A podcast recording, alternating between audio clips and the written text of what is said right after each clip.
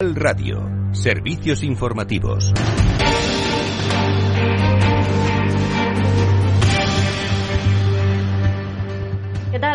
Buenas tardes. Acabamos de conocer que el FMI mejora sus previsiones de crecimiento para España al 6,4% este año y mantiene el 4,7% en 2022. Este crecimiento del 6,4% para 2021 es medio punto más de lo que el Fondo Monetario había previsto hace tan solo tres meses. En enero es una cifra que sin embargo es un 0,8% inferior a la que el organismo asignaba en el mes de octubre. Mientras, eh, pendientes de esas declaraciones eh, de Pedro Sánchez, el presidente del Gobierno ha asegurado hoy que quiere que el 9 de mayo sea el punto final del estado de alarma, que a partir de entonces sea el Consejo Interterritorial quien tome las decisiones es que el objetivo del Gobierno de España es que una vez vencido el plazo del 9 de mayo y, por tanto, del estado de alarma, no sea necesario prorrogar más el estado de alarma y, por tanto, continuar con este sistema y este mecanismo de cogobernanza, donde el Consejo Interterritorial, donde está representado el Ministerio de Sanidad y también los consejeros y consejeras de Sanidad de todas y cada una de las comunidades autónomas, podamos seguir respondiendo eh, eh, a cualquier tipo de rebrote que haya en nuestro país y, por supuesto, también al eh, proceso de vacunación. Pues así lo ha dicho en la rueda de prensa posterior al Consejo de Ministros, en la que ha dicho también que la mejor garantía para la recuperación económica es acelerar la vacunación y precisamente ha explicado que los hitos de la vacuna en España en los próximos meses se mantienen. Espera que el ritmo de vacunación lleve a tener al 70% de la población eh, inmunizada a final de agosto. También ha dicho que nuestro país tiene contratadas más de 87 millones de dosis de vacunas. Por tanto, les anuncio que en total tenemos contratadas más de 87 millones de dosis para recibir entre el mes de abril y el mes de septiembre. ¿Esto qué nos va a permitir? Nos va a permitir asegurar que cualquier compatriota que lo desee podrá ser vacunado en este periodo.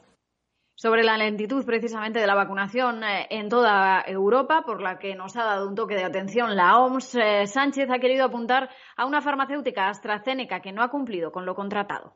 Y si hoy el ritmo de vacunación en Europa es más lento que en otros países, yo creo que tiene nombres y apellidos. Creo que hay una compañía que no ha cumplido con la entrega de dosis que había eh, fijado, que había eh, eh, comprometido a lo largo del segundo y del primer trimestre, y es AstraZeneca. Por tanto, creo que es importante dejar las cosas claras en este asunto. Por cierto, que la EMA esta misma mañana ha bloqueado el envío de 3,1 millones de dosis precisamente de AstraZeneca a Australia. Hay polémica porque se ha sabido hoy que Madrid ha intentado negociar por su cuenta la compra de esa vacuna rusa, de la Sputnik, es algo que ha defendido Isabel Díaz Ayuso, diciendo que su gobierno en varias ocasiones se ha adelantado ya al gobierno central en la lucha contra el virus, pero ha recibido duras críticas desde la oposición. Esto decía hoy desde el PSOE Ángel Gabilondo. Es que no puede hacer eso la presidenta la presidenta debe saber que está trabajando dentro de un marco estructurado, de un país, de una Europa, y no puede tomar esas medidas. Luego habla de, no sé, de ciertos discursos sobre el comunismo o, o libertad, y a la hora de la verdad, por su cuenta, propone un acuerdo o busca un acuerdo para unas vacunas Sputnik cuando tiene aquí vacunas Además, como saben, se lo venimos contando, el número de parados ha bajado en 59.149 personas en marzo. Es el mayor retroceso en este mes desde el año 2015. Para Unai Sordo, de Comisiones Obreras, es un dato positivo dentro de la gravedad que ha provocado la pandemia. El dato, al menos de paro registrado, parece bueno siempre dejando claro que habiendo casi 4 millones, 3 millones 900 y pico mil personas en el desempleo, pues es un dato dramático para nuestro país. Pero el dato, bueno, parece el tercer mejor dato de la serie histórica en, en marzo. Claves del mercado.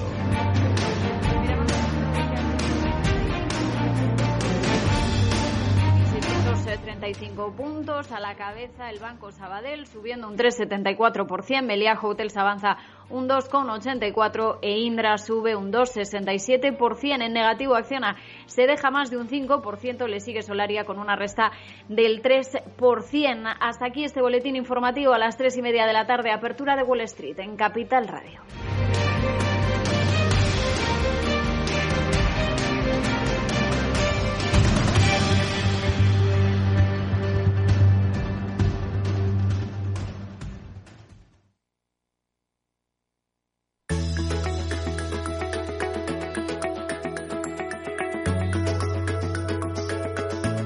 Día Mundial de la Salud en Capital Radio, con Francisco García Cabello.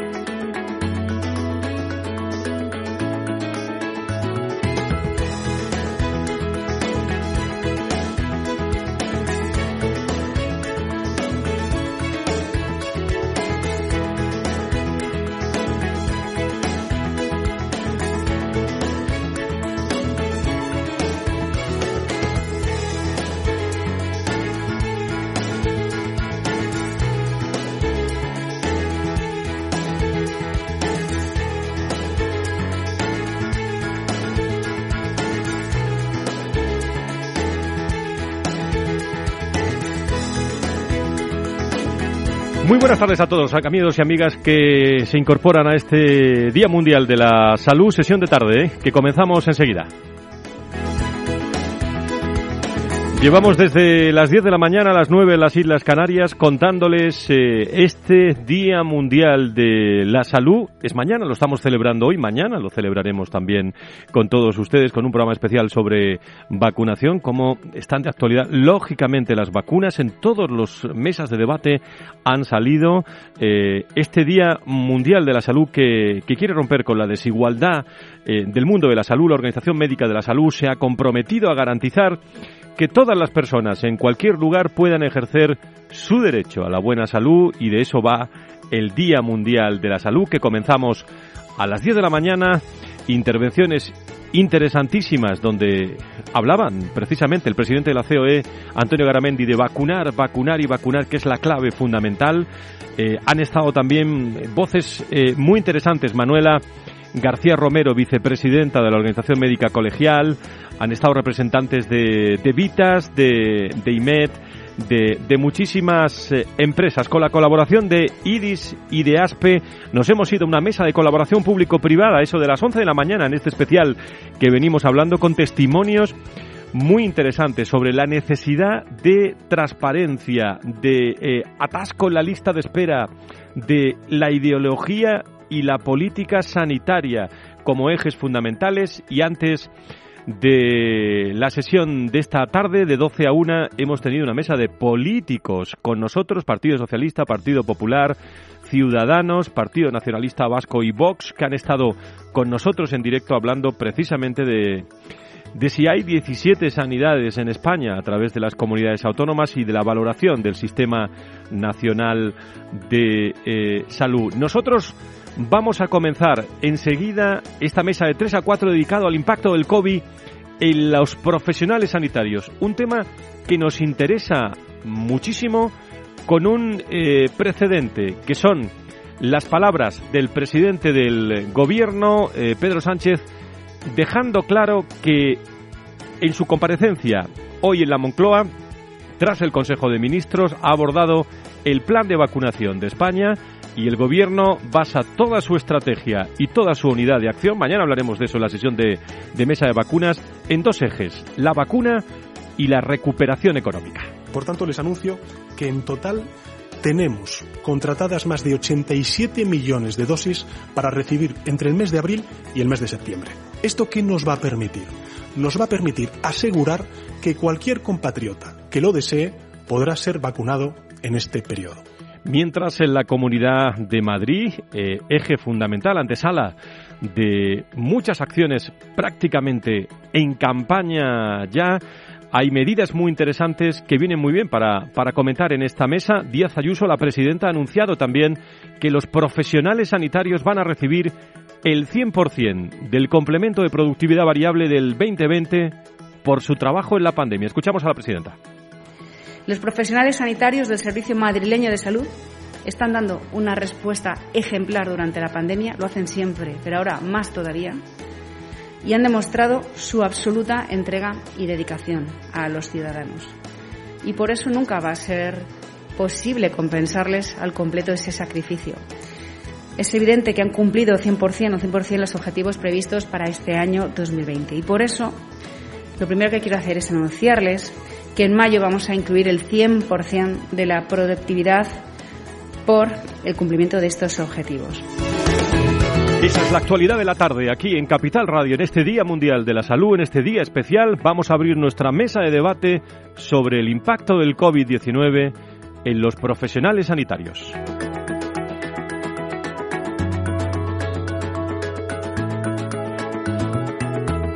Día Mundial de la Salud en Capital Radio con Francisco García Cabello. Con agradecimiento especial, como siempre, a Iris y Aspe y a los patrocinadores de estas jornadas, como son IMET, Grupo Echevarne, Hospitales San Roque Vitas, eh, Hospital Recoletas, Rivera Salud, Viamet, HLA. Gracias a todos eh, por estar eh, con nosotros. Muchas oportunidades tendremos de encontrarnos en distintos debates de, de, actualidad.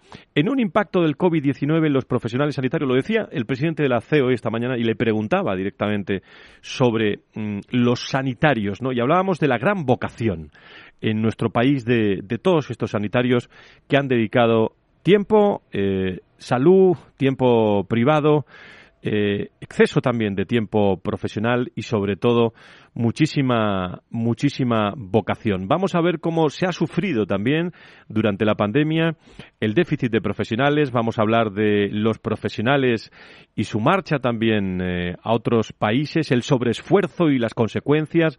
Me gustaría preguntar también quién cuida a los que nos cuidan y si se va a compensar de alguna forma. Eh, hemos escuchado el anuncio de la presidenta de la Comunidad de, Madrid. Con eh, empresas nos acompañan muchísimas personas.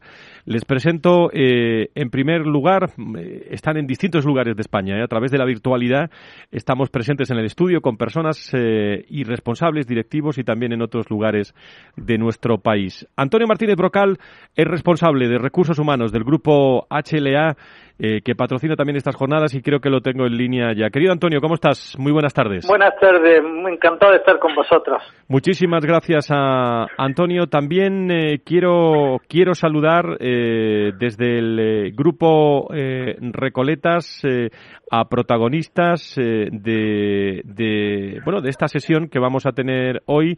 Creo que está el director general de ordenación profesional también antes, don Vicente Martínez. Don Vicente, encantado de saludarle. Muy buenas tardes. ¿Tenemos a Vicente Martínez? Sí. Bueno, eh, Vicente, muchísimas gracias por estar con nosotros. ¿eh? Bueno, sé, que lo tenemos, eh, está ahí. También saludo ahora perfectamente. Saludo también a la secretaria de Sanidad de UGT y al secretario de Sanidad de Comisiones eh, Obreras. Por un lado, vamos por partes.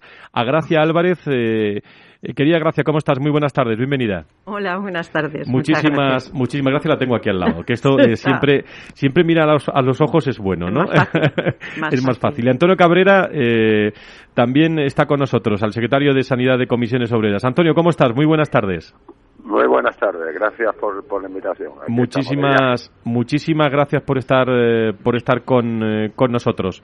El, eh, decía yo de, saludar a Ignacio Cabezón Nores, que es gerente del Hospital Recoletas. Ahora sí, querido Ignacio, ¿cómo estás? Muy buenas tardes, bienvenido. Hola, buenas tardes, ¿cómo estás? Muchísimas, muchísimas gracias. también tengo la suerte de tenerlo aquí con nosotros. Saludo también al director de la Comisión de Recursos Humanos de la Patronal de la Sanidad Privada en España, a ASPE, a Jorge Gaviola. Don Jorge, encantado de saludarte. buenas, buenas tardes. Un placer estar Muchísimas gracias. Eh, y cerramos este estupendo debate. Tendremos tiempo para hablar todos, no se preocupen. Eh, con eh, Luis de Palacio, presidente de la Federación Empresarial de Farmacéuticos de FEFE, que me alegra mucho saludarle. Don Luis, muy buenas tardes. Bienvenido. Muy buenas tardes, gracias. Gracias. Me falta Manuel Carmona, vocal nacional de médicos de ejercicio privado de la Organización Médica Colegial. querido doctor Carmona, muy buenas tardes. Bienvenido. Muy buenas tardes y muchas gracias por la invitación. Muchísimas, eh, muchísimas gracias. Bueno, en primer lugar les pido eh, valoraciones ¿no? de, estas últimas noticias que estamos teniendo sobre la, el, presidente Garamendi me hablaba de la gran vocación de, de, los médicos en nuestro país, de cómo lo han dado todo y lo están dando todo. Eh, gestos políticos y también directos de la presidenta de la Comunidad de Madrid, como es ese anuncio que ha hecho de los profesionales sanitarios que van a recibir el 100% de complemento a productividad. Las palabras también del presidente del, del gobierno sobre, sobre vacunas, en fin, todo afecta, todo tiene relación pero lo que tenemos claro es que tenemos unos grandes profesionales, muchos de ellos sufriendo también eh, ese periodo de ansiedad, de estrés que supone darlo todo en nuestro, en nuestro país. Eh, tienen ustedes eh, micrófonos abiertos. Vamos a empezar por, por Recoletas, por Ignacio y por HLA. vuestras primeras opiniones sobre, sobre ese impacto del COVID en los profesionales sanitarios con este precedente que tenemos de actualidad. Pues, Pégate al micro y se te oiga mucho mejor. Adelante. Pues como bien dices, eh, los profesionales sanitarios hay que cuidarlos, porque tienen una vocación muy importante que les lleva a hacer el trabajo que, realizan y como yo como gerente de un hospital eh, no puedo estar más agradecidos al desempeño de sus funciones este año en una situación tan complicada que nos ha, generado una situación de incertidumbre muy compleja de gestionar y, y como, como gerente de un hospital está claro que el profesional sanitario es el activo más importante que tienes y como tal hay que cuidarlo.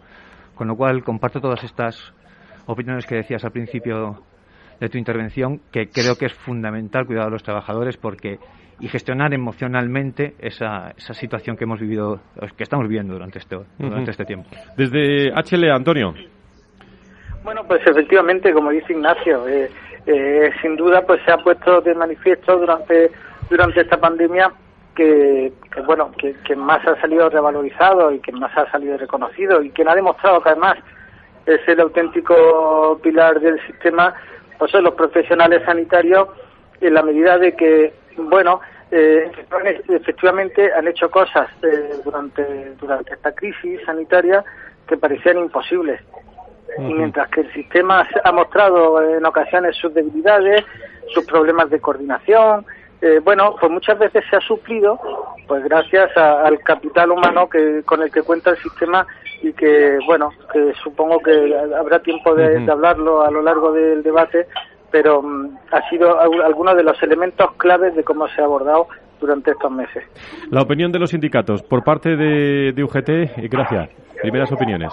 Pues hombre, el tema de cuidar a los profesionales para nosotros es fundamental, es algo que llevamos en la agenda. Los profesionales son eh, la piedra angular del sistema. Sin ellos, pues no habría relación clínica y esa relación de ayuda. O sea que cuidarles no podemos estar más de acuerdo con eso. Y efectivamente han, han sufrido mucho, no solamente desde el punto de vista eh, físico, porque han estado infectados en la primera ola, la cuarta parte de la población eran profesionales sociosanitarios infectados.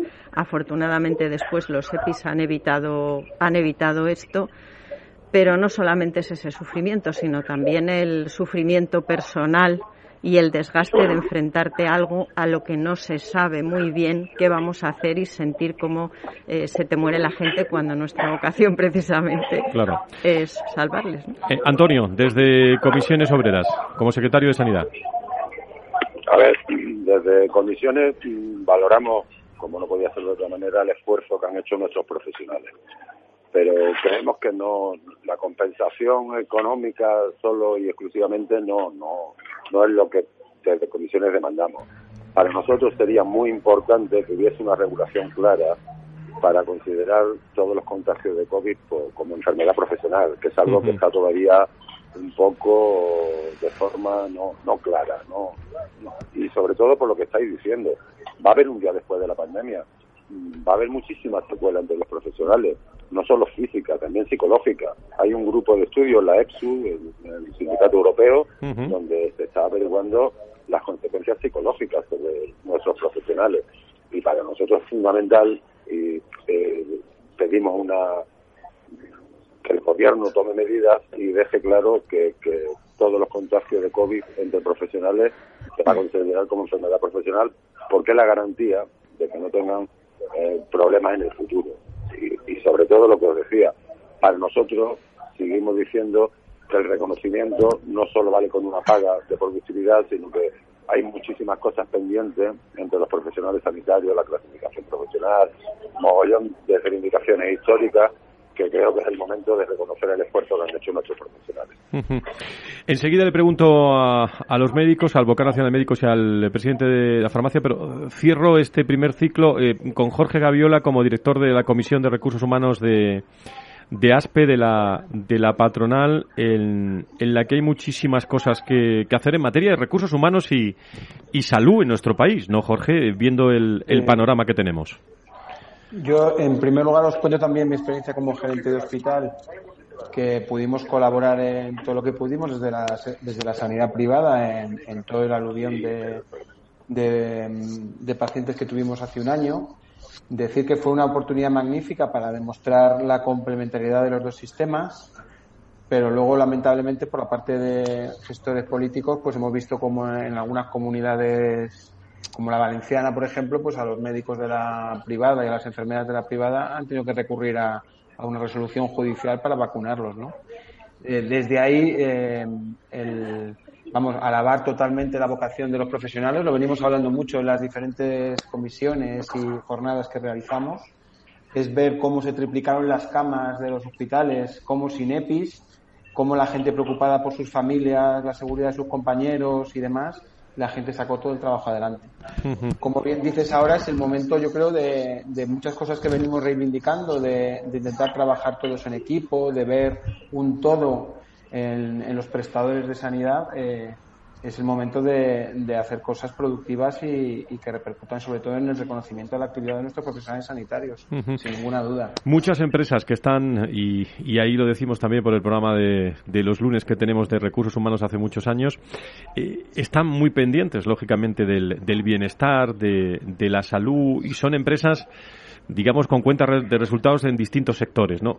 Fíjese si tenemos, o si hay trabajo, ¿no? En, en recursos humanos, cuando los otros recursos humanos, los de, los del estrés, la ansiedad, bueno, estaban ahí, pero cuando hemos tenido encima la pandemia, se ha tenido que organizar también en una empresa de salud el mundo de, de los recursos humanos. Y, y, no hablo de administración de personal, sino hablo de, de, recursos, de recursos humanos. Vicente Martínez, el director general de ordenación profesional eh, del, eh, Ministerio. Don Vicente, eh, primera valoración sobre ese impacto, en su opinión, de, en los profesionales sanitarios. ¿Cómo ha impactado el COVID?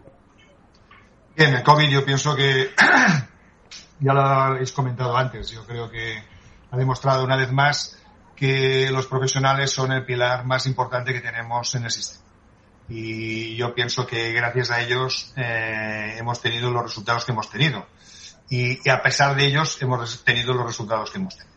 O sea que en este sentido, eh, en fin, mmm, agradecer muchísimo el esfuerzo, el esfuerzo que han hecho todos los profesionales y, y vemos y, y ve, ver cómo podemos ayudarlos. Yo llevo eh, meses en la Dirección General de Ordenación Profesional del Ministerio, pero 43 años de asistencial, uh -huh. desde estudiante hasta jefe de servicio. Y nunca ha pasado un año que no estuviéramos en crisis los sanitarios toda mi vida hemos estado en crisis. A ver qué aprendemos de esta, de esta última, de esta crisis, que yo creo que sí que es un peligro y que ha, ha afectado físicamente, moralmente y mm, físicamente en el sentido de, de, de tener la, la, COVID, pero también físicamente en el sentido de cansancio, en el ejercicio de, de, crisis depresivas, porque era una uh -huh. incertidumbre total de esta enfermedad. Y a pesar de esto, están haciendo y han hecho y van a hacer seguirán haciendo un gran esfuerzo porque son vocacionales, no, no se podría aguantar. Uh -huh. Por tanto, eh, desde el Ministerio, desde la Dirección General de Ordenación Profesional, lo que, pretendemos, un poco lo que ha hablado antes Antonio, ¿no?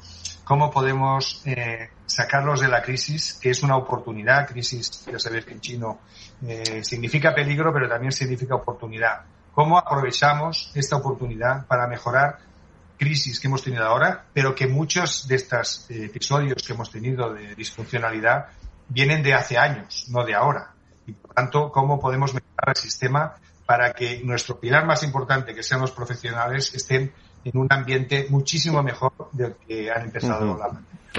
Y con los datos que tenemos, eh, doctor Carmona, eh, como vocal nacional de médicos de ejercicio privado de la MC, eh, ¿qué, qué hemos aprendido de, de toda esta eh, etapa? Sobre todo, ¿qué aspectos podemos mejorar?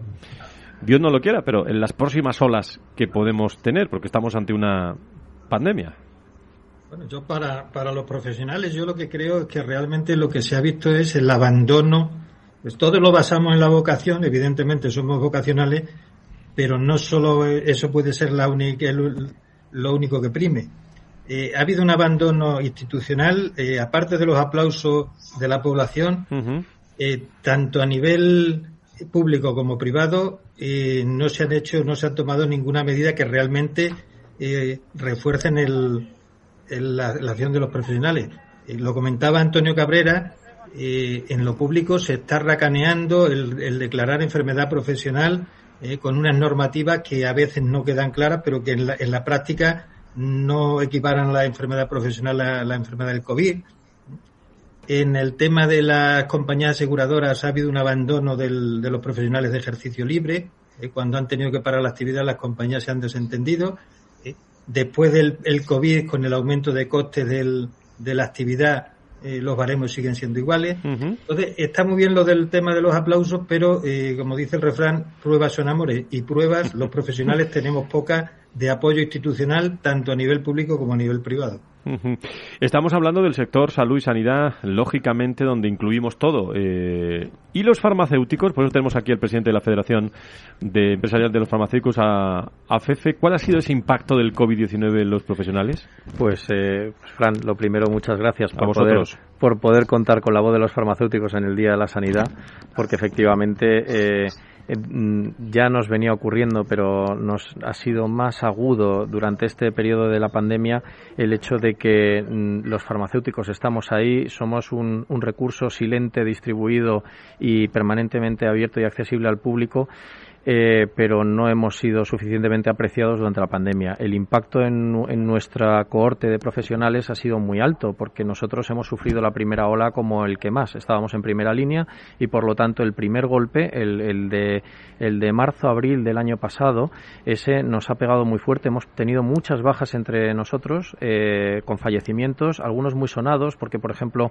eh, fueron eh, receptoras del Premio Príncipe de Asturias, dos boticarias, hijas de boticarios, cuyo, que, ambos padres fallecieron al mismo tiempo eh, durante la primera ola, concretamente, que fue cuando nos hemos quejado todos, públicos, privados, enfermeros, sanitarios, farmacéuticos, médicos, de que no nos daban EPIs, no, no teníamos protección para, para la ola, no, no, no nos habíamos, no había ninguna eh, planificación de ningún tipo. De hecho, hombre, yo quiero recordar que lo que hubo fue un menosprecio inicial a la enfermedad en la primera ola, eh, allá pues por el mes de marzo, famoso inicio de marzo, y que eh, y, que, y que bueno que eso ha causado incluso una reprobación profesional del ministro y concretamente del director general de las alertas del, del, del, doctor bueno no es doctor Simón. Entonces que, no, que no es solo nuestra y que nosotros compartimos, por supuesto. Entonces, sí quería mm, una reflexión compartir sobre que nosotros nos hemos enrolado como soldados a esta historia, todos. Eh, hemos sido, nos hemos tratado a nosotros mismos como tal. Eh, eh, una vez que estás en, el, en la refriega, tú no estás mirando efectivamente, no, no, cuentas horas. Lo primero es que no cuentas horas. En, en, el sector privado nosotros somos concertados, pero nosotros hemos mantenido la asistencia, la prestación farmacéutica intacta cuando fallaba todo lo demás de, la atención primaria. Y bueno, pues eh, Fran, la primera valoración es que nosotros lo hemos dado todo y como dice eh, el doctor Carmona, pues eh, faltan las obras que son los amores de verdad. Pues esas son las opiniones del impacto de la COVID-19 en los profesionales sanitarios a partir de, en, un minuto y medio. Después de una pausa tienen ustedes media hora para, no hay turnos, ¿eh? En la próxima media hora para tratar distintos aspectos, lo que consideren también, pidiendo la, la palabra, interviniendo directamente porque es un tema que está afectando mucho a la salud y a la sanidad y a, muchos eh, pacientes también y a muchos eh, profesionales. El impacto del COVID-19 en los profesionales sanitarios en, en unos segundos, no se vaya.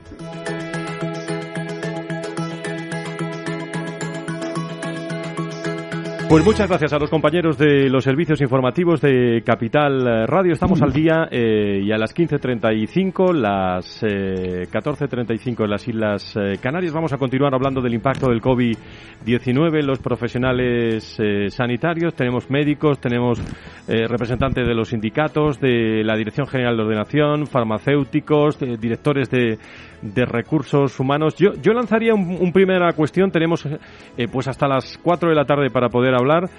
Y si hemos, la pregunta es si hemos sufrido eh, durante la pandemia, bueno, el déficit de, profesionales en, en, profesiones sanitarias eh, debido especialmente a una falta de, de previsión, bueno, esto no lo esperaba nadie, ¿eh? pero, pero una falta de previsión y de estrategia previas eh, que no sé si se debiera haber eh, explicitado de alguna forma. ¿Qué opináis eh, desde los sindicatos? Gracias, Antonio. Y a partir de aquí ya entramos en debate, todo el mundo que quiera, ¿eh? Bueno, pues ya que me, das la palabra hablando de la falta de profesionales sanitarios o digamos de, del déficit, eh, una de las cosas que hemos propuesto y que venimos demandando desde UGT de hace tiempo es la jubilación parcial con contrato de relevo. Esto lo que posibilitaría, en definitiva, es algo que yo creo que los profesionales, que todos tenemos una, los sanitarios, un punto de vocación, como ha demostrado sobradamente la pandemia, pues una propuesta interesante es abandonar la vida laboral de una forma progresiva y no eh, de hoy para mañana, ¿eh? desaparecer de tu trabajo y de lo que ha sido tu vida. Esto posibilitaría que gente más joven entrara en el sistema con nuevos aires y que la gente más mayor se mantuviera con, digamos, con unas jornadas más reducidas poco a poco y, dejando la profesión de forma sucesiva. De esta manera se incrementarían las personas si efectivamente tenemos un déficit, porque aquí habría que plantear también la planificación. ¿eh? Es verdad que la pandemia ha sido algo. Mm, digamos, un, un, accidente, por decirlo así, entre que no se esperaba, aunque bueno, los virólogos hablaban de la posibilidad, tampoco se esperaba tanto, eh, pero hay que ver qué necesidades tiene la población en el ámbito de salud, a cuáles le vamos a dar respuesta si no podemos a todas y qué es lo que necesitamos y ver con qué medios contamos. Antonio. A ver, eh, desde comisiones entendemos que hay dos factores adversos que no que no eran casuales, que han afectado gravemente en toda la pandemia.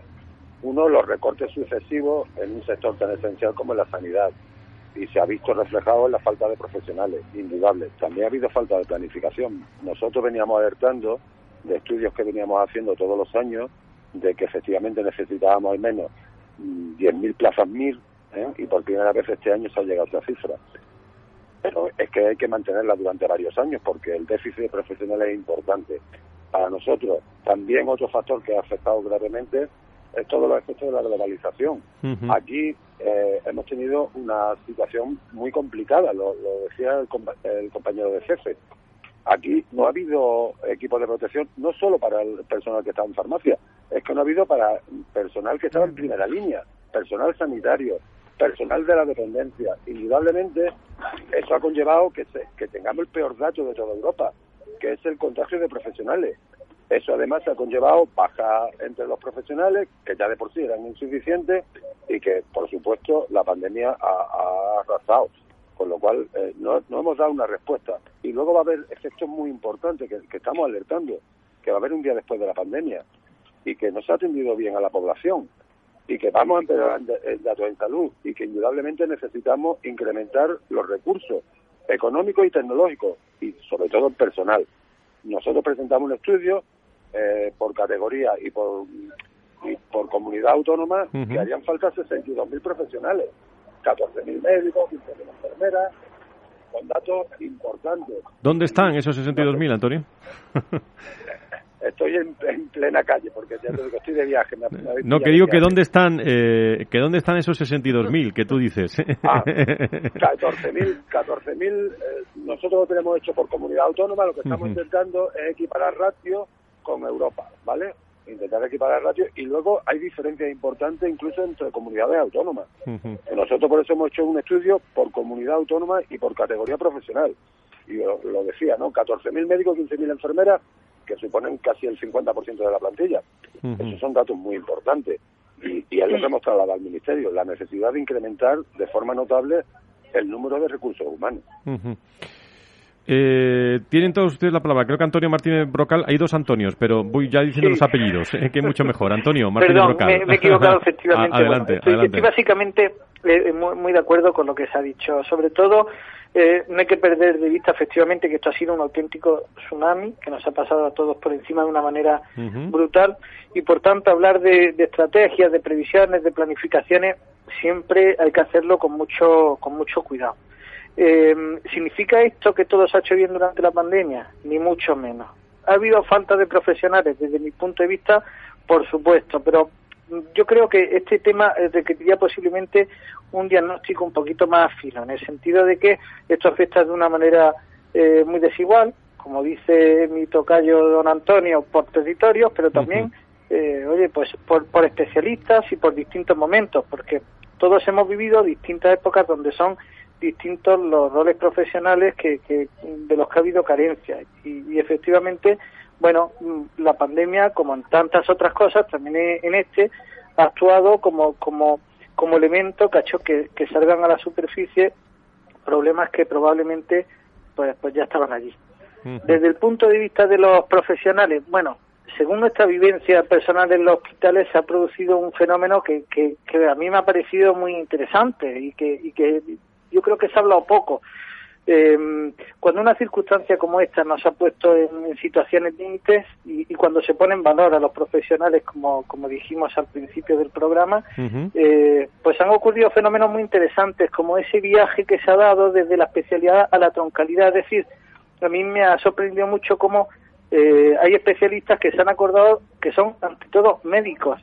Y hemos visto anestesistas en UCI, traumatólogos en plantas, cardiólogos, eh, con enfermería también, apoyando UCI, unidades de críticos, eh, la figura de los famosos arrastradores, es decir, eh, aquí se han vivido eh, determinados cambios eh, que por supuesto no sabemos esto cómo van a determinar el futuro, pero seguro que han afectado en gran medida. También a, a la parte administrativa de los, de los centros sanitarios, en, en aspectos relacionados con la información, a pacientes, a familiares, etcétera, y sobre todo un colectivo muy importante eh, como es el de la enfermería que, que, se ha revelado como, como el alma y la espina dorsal de todas las unidades de hospitalización. Uh -huh. Entonces, bueno, yo eso quería ponerlo sobre la mesa porque esta, estas son las cuestiones que realmente desde mi punto de vista han supuesto un antes y un después a la pandemia. No sé, no sé qué opinan de esto de contexturio. Eh, ¿Qué opinan? Eh, lo que... Con lo que dice Antonio, en el sentido de que el análisis... El análisis es Jorge Gaviola el que habla. adelante, sí, Jorge, adelante. El análisis hay que hacerlo de una manera muy fina, porque a mí me resulta contradictorio, como dicen eh, los compañeros de, de, las, de los sindicatos, que faltan profesionales, pero sin embargo, eh, claro, los profesionales no se van a inventar, no se van, no nos vamos a inventar de la noche a la mañana, sino que es contradictorio eso con, con las proposiciones que hay de los nuevos ratios de enfermería, que supondría que faltan muchísimos más profesionales y la realidad es que no hay. O sea, nos movemos en un, en un entorno en el que viene una crisis económica importante, en el que no hay profesionales sanitarios y esto es contradictorio con que se sigan sin asumir el problema de las compatibilidades en diferentes comunidades autónomas cuando hay gente que quiere trabajar y que en el ministerio de y que en el ministerio de cultura haya un montón de, de convalidaciones de especialidades de especialistas eh, extranjeros que tienen una capacidad eh, eh, sobrada y solvente para desempeñar el puesto de trabajo. Es decir, no hay anestesistas y tenemos un montón de solicitudes de anestesistas y con enfermería es exactamente lo mismo. Cualquiera que haya trabajado con, con una enfermera venezolana, peruana, argentina, etcétera, sabe que son profesionales perfectamente capacitados. Uh -huh. Y están, estamos embarrados en el lío de la burocracia de las convalidaciones cuando la realidad es que se necesita. Uh -huh. Y muy interesante el, el, análisis de Antonio lo que decía, que estábamos hemos visto eh, anestesistas, por ejemplo, trabajando en la UBI perfectamente. Nos toca adaptarnos a una realidad que va a ser muy dura y pasa por eh, empezar a ser flexibles, ser coherentes y, y, luego también eh, lo que hemos hablado muchas veces, Fran, eh, el apoyo a las nuevas tecnologías, que eso es una cosa que nos va a descargar también en, en la cronicidad que viene. Esto eh, es... Ignacio, en HLA, eh, en HLA ¿cómo lo, lo, lo estáis viviendo? ¿Y, ¿Y, qué opinas tú sobre, sobre ese, ese aspecto? Me refiero a Recoletas, eh, Ignacio. Vale. Perdona. Pues estoy totalmente de acuerdo Hay con tanta que... gente tan interesante que, que, ya los guiones no. Adelante. Estoy totalmente de acuerdo con el, con el análisis de, de Antonio, eh, porque al final nos estamos enfrentando a, a una crisis de, de, personal. O sea, efectivamente, nos ha venido un tsunami con la, con la pandemia. Hemos todos tenido que adaptarnos a unas a situaciones que, aparte, eh, tenemos que recordar aquel, todos esos cambios de protocolos que hemos sufrido, que de la noche a la mañana te cambiaban, te cambiaban el paso, y eso ha, su, ha expuesto a nuestros profesionales a un desgaste uh -huh. mayúsculo que eh, debemos eh, sa saber Debemos entender cómo, cómo, cómo, lo ha pasado, cómo lo ha pasado esa persona. Y efectivamente eh, nos vamos a encontrar en un futuro en el que nos vamos a encontrar con una situación pospandémica que vamos a tener que realizar todas aquellas actividades que no hemos hecho hasta ahora y necesitamos profesionales que lo sostengan. Y estoy totalmente de acuerdo en que hay un montón de profesionales esperando recibir el título para poder trabajar en este país, profesionales extranjeros que nos pueden dar eh, un alivio a, la carga de trabajo que vamos a tener en los próximos meses. Eh, don Vicente Martínez es director general de ordenación profesional. Eh, os está escuchando a todos. Es decir, que, Vicente, ¿cuál es tu, opinión sobre lo que están diciendo nuestros invitados y, retos también? estoy bastante de acuerdo con lo que dicen.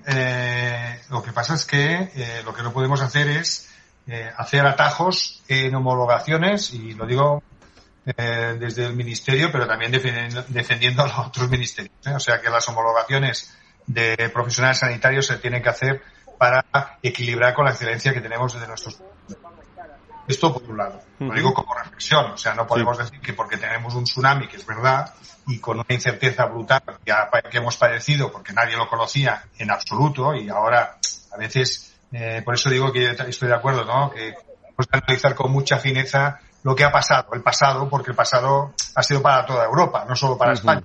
¿eh? y, algunos, eh, ahora estamos nosotros abajo y otros están que no pueden más, Alemania y Francia. Y, espero que no haya una cuarta hora, ¿no?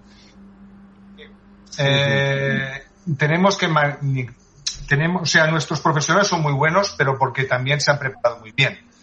Y en este sentido queremos que la gente o los profesionales que vengan de fuera por lo menos tengan el mismo nivel de preparación que tengamos, que, tenemos los de dentro y por tanto las homologaciones se tienen que hacer, no podemos hacer atajos.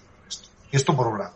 Por otro lado, es clarísimo que necesitamos más profesionales, pero no de ahora, no por la pandemia que hubieran eh, también faltado profesionales, sino desde hace muchos años, desde la crisis del 2008-2014, que estamos con recortes importantes que tenemos que salvarlos.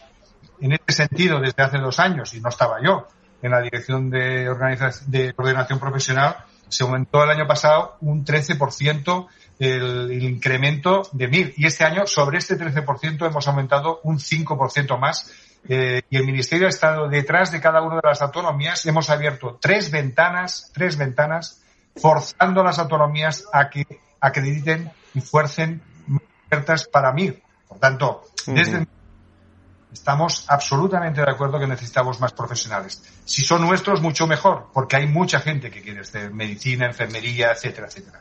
Eh, y por tanto, en este sentido, por nosotros no va a haber. Pero también recordar que la autonomía, las comunidades autónomas, en esto son comunidades autónomas. Por tanto, ellos hacen y deshacen y acreditan eh, o no acreditan sus puntos de, de, docencia. Y en este sentido, yo creo que están muy mentalizados todos. Yo creo que ahora se está trabajando a través de la interterritorial y, con buena relación de, todas las comunidades autónomas con, con para que en la próxima, acabamos de hacer hace 27 de marzo se hizo el examen MIR, le digo, con un 5% sobre el, 13% que teníamos el año pasado, y el año que viene, que esperamos que será a finales de enero, el nuevo examen de MIR también, que esperamos también aumentar.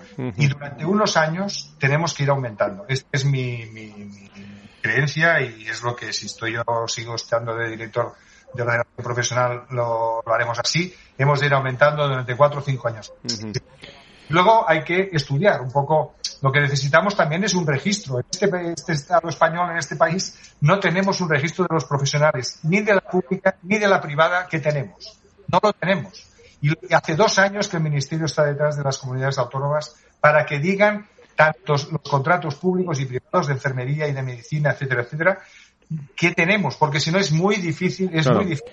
Lo que ocurre, Vicente, eh, Que faltan, sí, pero que, que, están mal distribuidos, yo os aseguro que también. Me pide la palabra Fefe eh, también eh, desde, desde otros lugares, pero que digo que, que lo, lo que es necesario también, eh, bueno, cuando muchas veces en una organización esa cultura corporativa bueno, se ponen de acuerdo todos los equipos. Eh, es que usted tiene 17 directores de recursos humanos, ¿eh? El doctor, eh, digo, Exacto.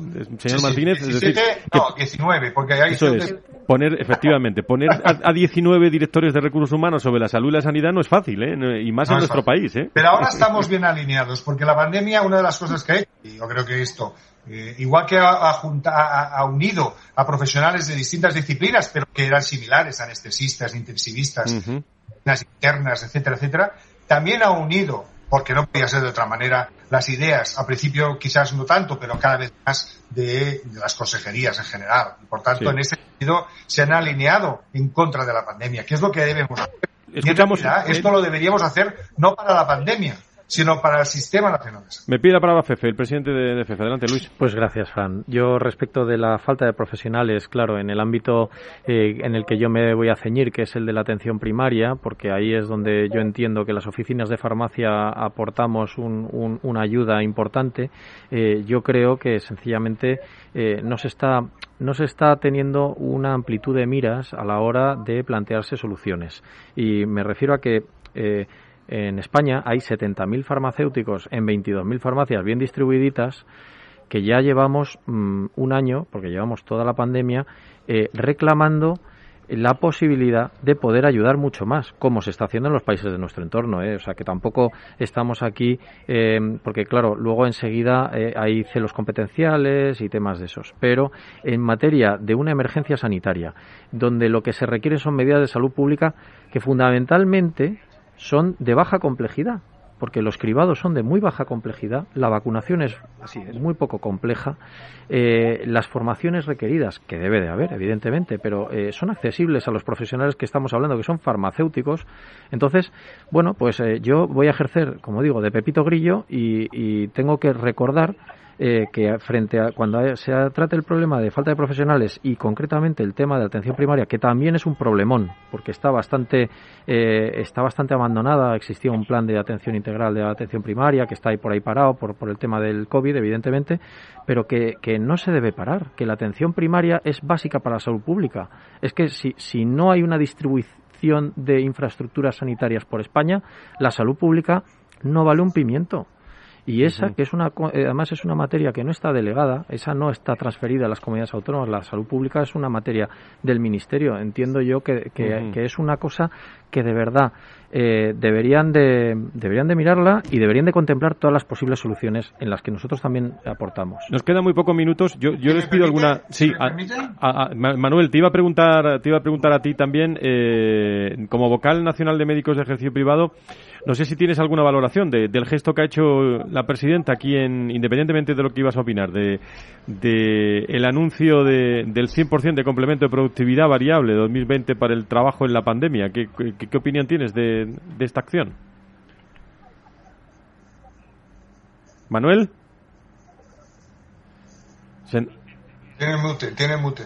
Eh, creo que está que está en mute porque estamos en a través de Zoom también eh, con muchos eh, con muchos invitados. Ah, perdón que lo tenía lo tenía desconectado. Adelante Manuel. Digo que desconozco exactamente cuál es el tema de productividad que ha propuesto Madrid. Entiendo que cualquier reconocimiento a los profesionales será bienvenido Mm, lo que sí tengo el conocimiento es de que en otras comunidades no existe ningún tipo de productividad por el tema del COVID. Yo concretamente estoy en Extremadura y aquí no se ha habido, no ha habido ningún tipo de reconocimiento. Pues hoy lo ha anunciado la presidenta aquí en la, Comunidad de Madrid. Sí, pero que no sé exactamente ni las cantidades, pero que cualquier reconocimiento es bienvenido. Eh, comentar solamente el tema que comentábamos de la falta de médicos. Como bien apuntó Vicente, eh, ya, ya era previo, el déficit de médicos en España era previo a la pandemia. La pandemia lo único que ha hecho es agravar la situación, pero había que analizar por qué había ese déficit. Aparte de, aumentar la formación, que es una medida estupenda, pero también hay que retener a los profesionales que se nos han ido a puertas. Ese es un tema que ese es un tema que yo tenía anotado. No sé si nos va a dar eso tiempo. tendrá que ver algo con las condiciones laborales que tenemos en España. De hecho, en el tema de los profesionales médicos eh, vamos a empalmar una crisis con otra, la crisis de 2010. Eh, por si alguien no lo sabe, los profesionales médicos en España estamos cobrando la mitad de las pagas extraordinarias. Cobramos menos que los enfermeros, menos que los auxiliares una paga extraordinaria desde hace 10 años. Eso que se tenía que haber ido revirtiendo no se ha revertido, las subidas luego han sido lineales y eh, eso ha hecho que muchas muchos las condiciones laborales han hecho muchos profesionales eh, migren hacia Europa. A mí, a mí me gusta... De acuerdo con Vicente que hay que aumentar el número de profesionales, hay que aumentar, hay que adelantar el MIR que ganemos una promoción porque llevamos un año de retraso en la promoción MIR, solamente con ponerlo en la fecha que inicialmente se pudo, se tenía que era en octubre ya adelantaríamos una promoción, pero también hay que cambiar las condiciones para que los profesionales que formamos luego no se nos vayan. Me queda un minuto y medio. Eh, Vicente y, Recoletas, me pide la palabra. Eh, a mí me gustaría añadir que estamos en una situación en la que lo que necesitamos son planes de contingencia, porque está claro que la previsión no se ha hecho bien, con lo cual entendamos que eso ya ha ocurrido y ahora necesitamos superar una situación futura, con lo cual planes de contingencia. El tema, el tema de la atención primaria a través de las farmacéuticas es una eh, bueno, es una vía. Es, una, es una vía. Y, y, otro concepto, y el tema de la flexibilización de, de los profesionales extranjeros, yo conozco casos de profesionales que llevan ocho años esperando a que les, se les homologue el título. Es decir, estamos hablando de un atasco, porque no se ha hecho ese trabajo antes. Con lo cual, flexibilización y un plan de contingencia para solventar la situación. Me quedan 30 segundos. Creo que Vicente quería decirme algo. Sí, yo le quería decir, estoy de acuerdo con lo que acaban de decir. Estamos acortando el tiempo de los profesionales que son extracomunitarios, los que está hablando él de esto tanto tiempo, tanto tiempo, son extracomunitarios, y si son de más de cinco años es que va a ser que no, seguro, hagan lo que hagan. Eh, eh, lo digo porque ya, me he entrado en las entrañas del tema. El tema que los farmacéuticos ya forman parte del foro profesional por primera vez en el Ministerio y por tanto están dentro del foro profesional y ahí hay grupos de trabajo donde se trabajará justamente lo que estaba diciendo Manuel. Y en el tema de los... Diez segundos, dicen que no nos queda más. las comunidades autónomas tienen el salario. Muy bien. Pues eh, me llevo este tema también a nuestro programa de recursos humanos de los lunes. Me comprometo un día a tratarlo también en profundidad, pero teníamos una hora. Eh, y todos sois eh, fantásticos en las opiniones y con muchas experiencias. Agradezco especialmente también a, todos los invitados de distintos puntos de España, Recoletas, HLA, a todos. El impacto del COVID-19 en los profesionales sanitarios. Creo que ha quedado manifiesto algunos retos que tenemos y les agradezco muchísimo la atención y les agradecen también el sector sanitario, la salud y la sanidad y sus profesionales estas reflexiones. Muchísimas gracias a todos, ¿eh? Gracias. Muchas gracias, gracias. gracias. Pues en unos segundos, a las 4 de la tarde, las 3 de las Islas Canarias, siguiente mesa de debate, cáncer, trasplantes, enfermedades raras, ¿son los grandes olvidados del COVID? Vamos a intentar responder a esa pregunta.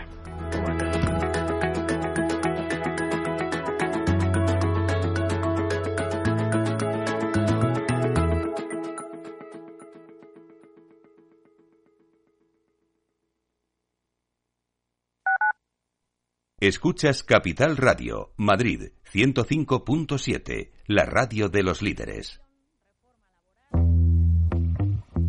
En forma de U, como una V, W, una L, signo de Nike. Sopa de letras. ¿Cómo será la recuperación tras la pandemia? ¿Qué escenario dibujan los principales expertos de la economía española? La evolución global de la curva de la propagación de la pandemia es preocupante es preocupante. Los posibles escenarios económicos en Capital Radio. Los robots escuchamos Capital Radio. Es la radio más innovadora. Oímos a Saragot con Luis Vicente Muñoz. Ahí le has dado. Esto es Capital Radio. Di que nos escuchas. Capital Radio. Siente la economía.